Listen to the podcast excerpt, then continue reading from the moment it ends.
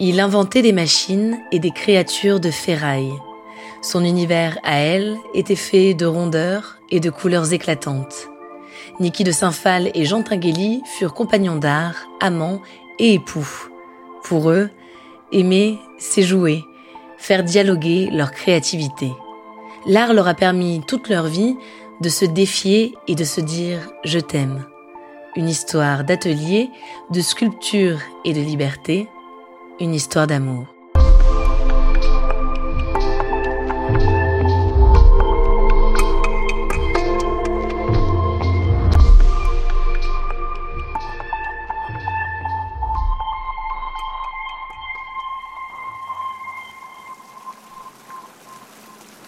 1983, Paris.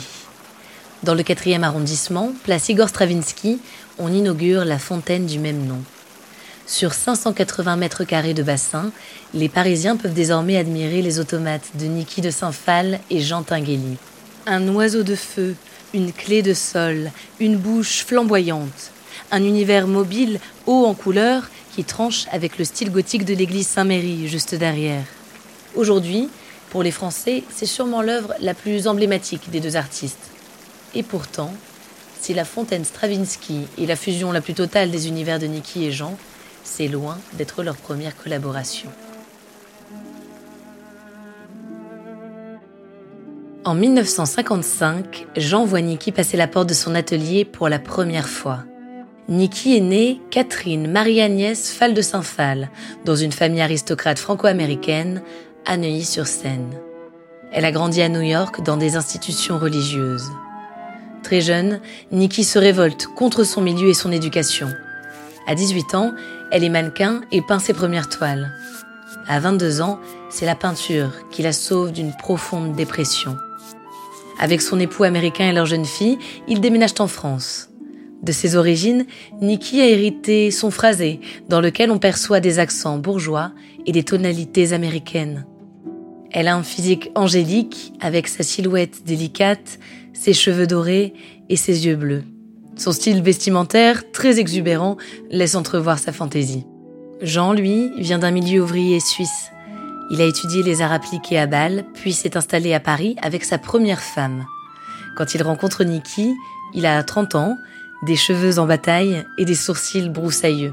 Il a abandonné l'étroitesse des toiles depuis longtemps au profit de sculptures imposantes. Entre eux, c'est d'abord un coup de foudre artistique et amical. Ils peuvent parler d'art pendant des heures. Pour Jean, le rêve fait tout, et qu'importe la technique. Sa vision libère Nikki. Elle est pleine de confiance et d'inspiration. Elle quitte son mari et se consacre exclusivement à son art. Peu à peu, l'amitié se transforme en amour. Nikki et Jean partagent leur atelier. Avec ses tirs à la carabine, elle fait saigner la peinture. Lui perfectionne ses machines loufoques. Il fréquente de nombreux artistes. En 1960, les nouveaux réalistes sont à leur apogée. Jean et Nikki connaissent une liberté totale dans leur création.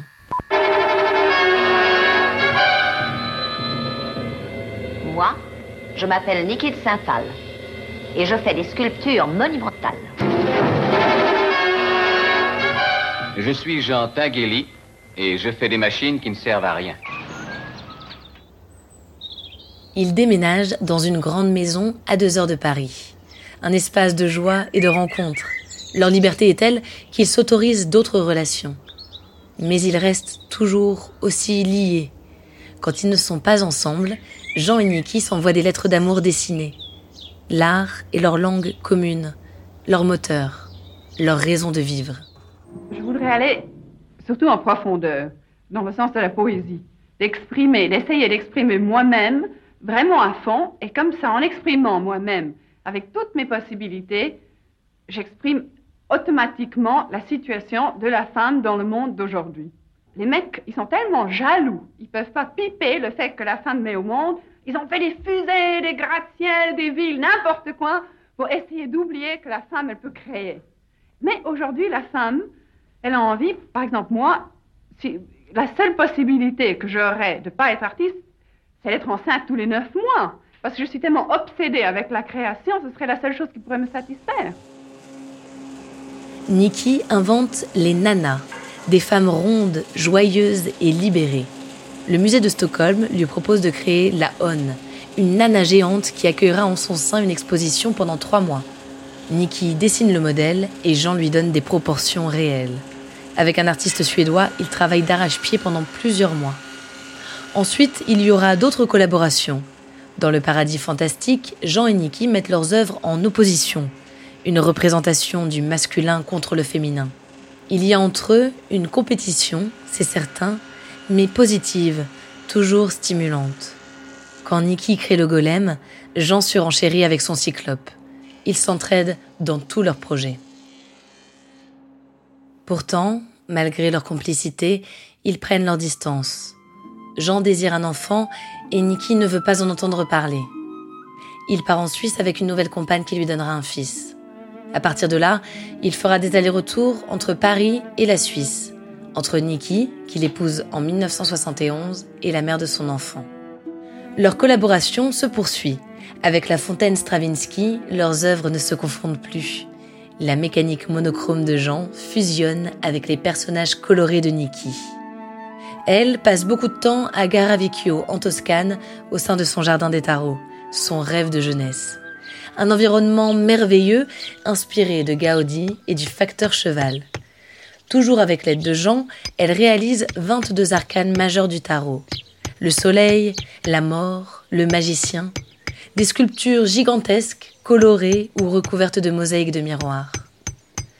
Quand Jean disparaît en 1991, Nikki se lance dans un combat acharné pour défendre ses œuvres.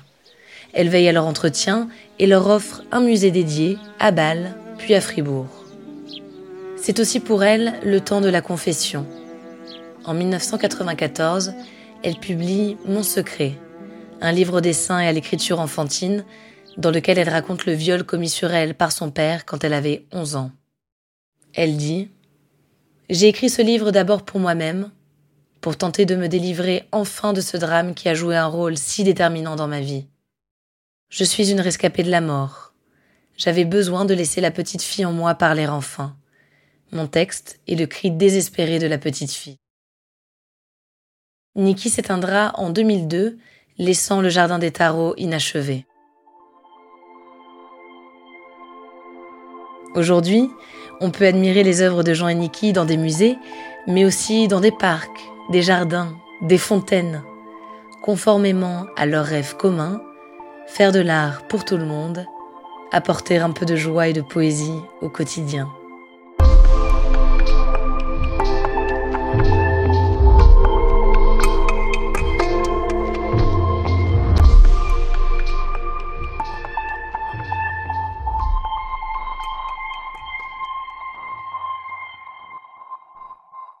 Merci d'avoir écouté cet épisode de Love Story.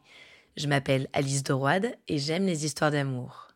Qu'elles soient fusionnelles, chaotiques ou tragiques, elles parlent toutes d'un même sentiment, elles sont toutes universelles. J'espère que cette histoire aura su résonner en vous. Si vous aimez ce podcast, pensez à vous abonner, à lui donner une note sur les différentes plateformes d'écoute.